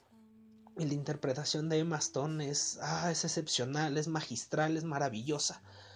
Esta es la segunda canción que está que estaba nominada a los Oscars. Ahorita cuando termine, ya casi termino con la descripción de la película, les voy a, leer la lista de, de, nominaciones y de los premios que tiene porque fue galardonada este como no tienen una idea. Entonces ya termina em, este Mía la, la audición y corte A está con Sebastián en el, en el parque Griffith platicando y le dice Mía, ¿dónde estamos? O sea, ¿dónde está nuestra relación? ¿Qué va a pasar? Y le dice Sebastián, bueno, cuando te den el cuando te den el papel, que te lo van a dar, no hay de otra, esto es para ti. O sea, él sigue esperanzado en que sigue impulsándola, siempre él la apoyó. Este, siempre siempre fue un, un poste para que Mía se recargara, para que cumpliera su sueño. Le dice Sebastián, cuando te lo den, no hay vuelta de hoja, o sea, no, no puedes rechazarlo, te tienes que ir. Te vas a París, vas a cumplir tu sueño, vas a ser una gran actriz y yo me tengo que quedar aquí en Los Ángeles, tengo que seguir con lo mío, voy a abrir, mi club, voy a seguir con mi sueño. Este, y ellos ahí, pues es el final de la relación, es el, e, es el final del otoño de la relación, se termina, pero se profesan amor eterno. Ella le dice, siempre te voy a amar, él le dice, yo también, siempre te voy a amar. Y, termina. Y vemos cómo termina este, el, el, acto del otoño de la, de la película. Y otra vez volvemos al acto del, del invierno. Pero sale, es el invierno de cinco años después. Cinco años después, Mia ya es una actriz reconocida fue un éxito su película, Mia cumplió su sueño, este, es una actriz reconocida y es muy bonito el, el, callback que tiene esta escena porque llega Mia a los estudios Warner Brothers, a la cafetería donde ella trabajaba, como la actriz a la que ella atendió y hace lo mismo, es un callback completamente a, a esa escena. Este, ahora Mia es la actriz reconocida y vemos también a Sebastián que está preparando, está en su club, acaban de afinar el piano de su club, cumplió su sueño también, este, abrió su, su club, dice que no le va tan mal, no tan mal es bueno. Y vemos a Mía, o sea, son como escenas en ping-pong. Vemos a, a Mía, luego vemos a Sebastián, vemos a Mía y luego vemos a Sebastián. Y nos damos cuenta de que Mía y Sebastián no están juntos. Por eso les digo que esta película termina en una termina muy diferente a todas las comedias románticas que conocemos. No quedan juntos, no, no, no, o sea, se profesan amor eterno, pero no lo cumplen. Ella se casó, tiene una hija y Sebastián está solo, vive solo, pero tiene su club. Ambos cumplieron su, sus sueños. Este, de esto se trata La La perseguir los sueños o el amor. Y de repente vemos como Mía sale con su esposo, dejan a, la, a, su hija con una niñera, salen con su esposo, se desvían y por pura suerte van a cenar y cuando salen de cenar van a dar al club de, de Sebastián. ¿Cómo se da cuenta que es el club? ¿Cómo se da cuenta Mía que es el club de Sebastián? Ella le había dibujado un, un, un emblema, un logotipo que decía Seps porque le dice, bueno, Sebastián estaba obsesionado con ponerle a su club pollo en un palillo, pero Mía le dice, yo creo que deberías llamarlo Seps, es algo novedoso y es tu club, es tuyo, tienes que llamarlo como tú. Entonces entran Mía y su esposo al club y van bajando por las escaleras y chingue su madre, se encuentra Mía con el con el emblema que ella dibujó y empieza se empieza a llenar la escena de tensión pero es una tensión, no sé, o sea, no es tensión, este, no sé, como peligrosa, es una tensión emocional que parte, parte el corazón bien cabrón, porque entra Mía y se da cuenta de que ahí está el banquito de Hoggy Carmichael que tanto a, atesoraba Sebastián, están las cosas de Sebastián, por fin las sacó de sus cajas y está tocando la banda y le dice a su esposo, oye, este lugar es maravilloso, vente. Y ya este se llegan, se sientan, termina de tocar la banda y ¿quién se sube al escenario? Sebastián. Sebastián como dueño del club presenta a sus, a, sus músicos y ve a Mía sentada y se quedan viendo los dos y Sebastián, bienvenidos a Seps. O sea, este intercambio de miradas que tienen este Mía y Sebastián en, en esta escena es, es, conmovedor, no sé, transmite mucho, muchas emociones. Entonces, Sebastián empieza a tocar la canción de ellos dos y vemos aquí el epílogo de la de la película que es un guarif que qué hubiera pasado si Mia y Sebastián hubieran quedado juntos. A mucha gente de los detractores de la película no les gusta esta escena porque dicen, ay, si ya tenía el final, ¿para qué hacen el epílogo? A mí me parece muy bonita la, la escena porque es el, nos, muestra a Chazelle en un número musical aproximadamente de 10 minutos cómo hubiera sido la relación entre Mia y Sebastián hasta si, si Sebastián hubiera seguido a Mía y Sebastián hubiera ido a París con Mía y Sebastián hubiera abandonado su sueño por cumplir el de Mía. Entonces, pues ya este, este, este, es el, este número musical es el final, que es el, el, este, el epílogo. Y vemos cómo termina de tocar Sebastián y termina el epílogo. Y y e, es, ah, es destrozador como es destrozador y es esperanzador porque vemos cómo Sebastián termina de tocar Mía está conmovida está se le llenan los ojos de, de lágrimas y Sebastián no sabe qué bueno termina de tocar no sabe qué hacer y le dice el, eh, esposo de Mía le dice a ella te quieres quedar le dice no mejor vámonos entonces este, se levantan y Sebastián está con la mirada en el piano y Mía está caminando a la, a la salida y se frena y voltea.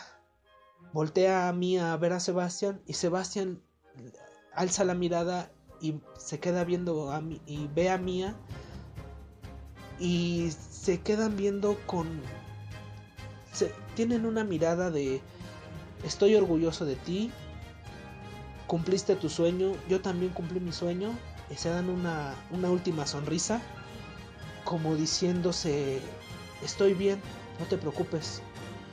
Este, y se responden, se sonríen, es hermosa esta, esta escena, y ahí termina la, la película, ellos dos sonriéndose, cada quien por su lado, y este, y siendo felices o no, pero ambos cumplieron sus sueños. Es, es hermoso, es, es esperanzador, es este, no sé, no, no sé cómo describirlo con, con, palabras, tienen que verla, a mí me, me hace llorar muchísimo, o sea, me conmueve cada que la veo, todas las veces que la he visto lloro, la verdad, a mí me, me rompe el corazón esta película. Y al mismo tiempo de que me rompe el corazón, me da esperanzas en que puedo lograr lo que, lo que me proponga. Por eso quise que esta película fuera el, estuviera en el episodio número 2 de este proyecto. Este proyecto es mi sueño. Yo siempre, bueno, no siempre, pero cuando yo decidí me decidí por hacer algo de mi vida. Yo quise estudiar este comunicación para ser locutor. Mi sueño siempre fue ser locutor en Reactor 105 a lo mejor algún día lo cumpliré, a lo mejor no, pero por lo pronto tengo este proyecto que quiero compartir con ustedes. Espero que les haya gustado.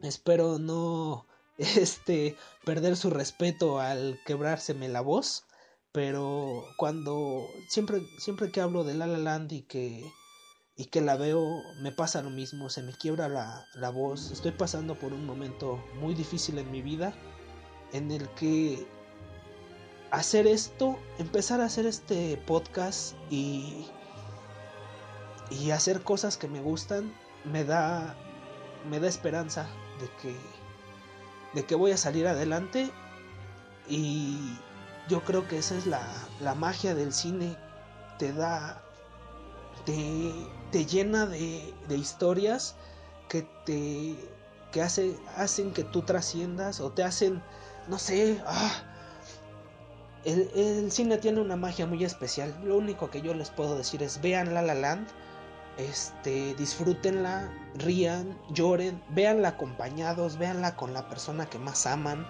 o véanla con la persona a la que les gustaría a ustedes amar, o sea, a mí me, me da esperanzas de volver a encontrar el amor. Yo soy divorciado, este, tengo a mi hijo, las cosas con su mamá no, no funcionaron, me confieso aquí con ustedes, pero igual que Mía y que Sebastián, yo siempre la voy a, siempre ella va a tener un lugar muy especial en mi corazón y, y siempre nos vamos a apoyar.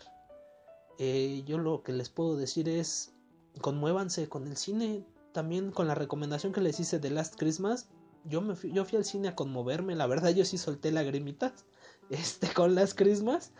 Eh, y, con La Land no es la excepción. Es una maravilla. Es una, es, una delicia de película. Es conmovedora, es esperanzadora. Te destroza, te mueve todo. Todos los sentimientos de, que existen en ti te los, te los hace. Te los mete una licuadora, los hace trizas y te los entrega y a ver qué haces con ellos. O sea, es un. Es, tiene, una, tiene muchas lecturas esta película, es maravillosa. Ya, hasta aquí, con La La Land, porque si no, así me voy a soltar a llorar. Lo, con lo que quiero terminar es muy rápido, o sea, para que esto no dure más. Los premios. Eh, tuvo 14 nominaciones al Oscar. Estas 14 nominaciones no las había alcanzado ninguna otra película más que Titanic y All About, All Eve todo acerca de, de Eve y La La Land. Son las únicas tres películas con 14 nominaciones. Tuvo, ganó cinco premios BAFTA. Los Oscars que ganó fueron a Mejor Director, Mejor Diseño de Producción, Mejor Cinematografía, Mejor Canción Original, que fue City of Stars, Mejor Banda Sonora y Mejor Actriz a mi amadísima Emma Stone. Yo la amo, la amo, es mi, mi actriz favorita es mi crush. este, todos tenemos una, una actriz con la que nos, nos crocheamos. Emma Stone es mi, es mi crush, es, yo la amo. Todo lo que haga Emma Stone, yo, yo ahí estoy este, también rompió récord en los Globos de Oro, tuvo siete nominaciones y de esas siete nominaciones que ninguna otra película había tenido tantas nominaciones y tantos premios, de esas siete ganó las siete, ganó los, el Globo de Oro a, Mejor Película o de Comedia o Musical, Mejor Director para Demian Chazelle, Mejor Actor para Ryan Gosling, Ryan Gosling no ganó el Oscar a Mejor Actor, el Globo de Oro a Mejor Actriz para Emma Stone de Comedia Musical, eh, mejor guion, mejor banda sonora y mejor canción original. Fue la más premiada de los Globos de Oro desde 1975, o sea, hace 40 años ninguna otra película había logrado lo que La La Land logró. Los detractores dicen que La La Land estuvo muy eh, bombardeada de publicidad, pero pues vale la pena, es una gran película. Este ganó 8 premios de los Critics Choice Award, este, y Emma Stone ganó el premio, la Copa Volpi en el Festival de Venecia a, a Mejor Actriz. Es una gran película. Ahí están los premios, ahí está, este, ahí están los datos, o sea, no me dejarán mentir, véanla y cuando la vean, mándenme un mensaje. En, en Twitter estoy como arroba Panther13Rock, en Instagram igual como arroba Panther13Rock y en Facebook búsquenme como Eric Ramírez o si ya me tienen agregado mándenme, manden un mensaje, díganme qué les pareció La La Land, qué, qué tienen que decir acerca de, de esta gran película. Solo quiero cerrar con la filmografía de Emma Stone, como les decía yo amo a Emma Stone con, con ciega fe. Este tiene una gran filmografía. Por ejemplo su debut su debut en, en televisión fue en... Eh, eh, ya, se me perdió el dato. Solo les diré que Emma Stone nació en Scottsdale, Arizona, el 6 de noviembre de 1988. Participó en la serie de Malcolm. En ese entonces no se llamaba Emma Stone, se llamaba Riley Stone. Este, después decidió cambiar su nombre a, a Emma Stone. Su debut cinema no, su debut en la televisión fue en el 2005 en la serie de televisión The New Patrick Family, que solo fue un piloto, no salió al aire esa, esa serie de televisión. Después la, recordarán en la, en la película Superbad. Ese fue su debut cinematográfico en el 2007. En 2009 hizo Zombieland. En 2010 hizo ECA. En 2011 hizo The Help. grandes películas las dos, ECA y The Help. Este, En el 2011 también hizo Crazy Stupid Love. En el 2012 The Amazing Spider-Man la recordarán como la más bella este, interpretación de Gwen Stacy. Eh, en 2014 hizo The Amazing Spider-Man 2, Enter Electro. Hizo Aloha, este, Magic, in the Moonlight, in the ah, pendejo. Magic in the Moonlight en el 2015, hizo Irrational Man en el 2015 también con Woody Allen y Magic in the Moonlight también es con Woody Allen, o sea, tiene dos películas con Woody Allen que son una maravilla. Este, hizo Birdman en 2014, que fue su primera nominación como actriz de reparto al Oscar. La La Land en el 2016, su segunda nominación como a, los Oscars, pero nominación como actriz y ganó el Oscar a Mejor Actriz. Este, estuvo en la obra Cabaret como Sally Bowles. Eh, hizo la película The Battle of the Sexes. Eh, eh, este año salió en Zombieland, en Zombieland 2, Double Tap. Salió en la serie de Netflix Maniac en el 2017 y en el 2013 hizo Gangster Squad. Y próximamente será Cruella de Vil en el spin-off de Cruella de Disney. Entonces, hasta aquí los dejo con mi amada Emma Stone. Este, hasta aquí La La Land y los dejo con ella, los dejo con Emma Stone, los dejo con la con la canción Audition de Fools Who Dream y solo les quiero decir, no dejen de soñar. Algo podremos hacer con todos esos sueños. Hasta la próxima. My aunt used to live in Paris. I remember she used to come home and she would tell us stories about being abroad and I remember she told us that she jumped into the river once barefoot. She smiled, leapt without looking, and tumbled into the sand. The water was freezing. She spent a month sneezing, but said she would do it again. Here's to the ones who dream, foolish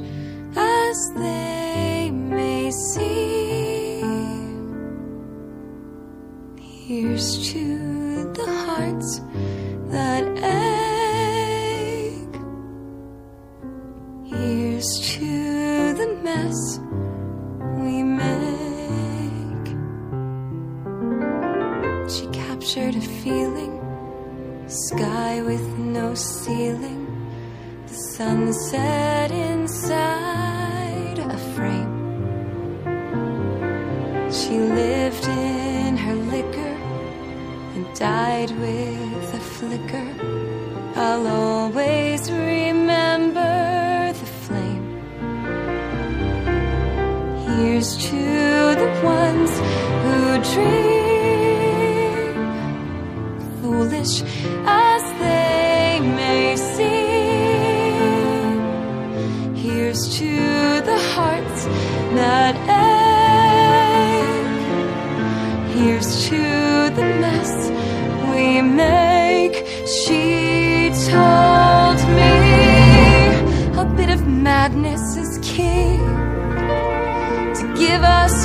colors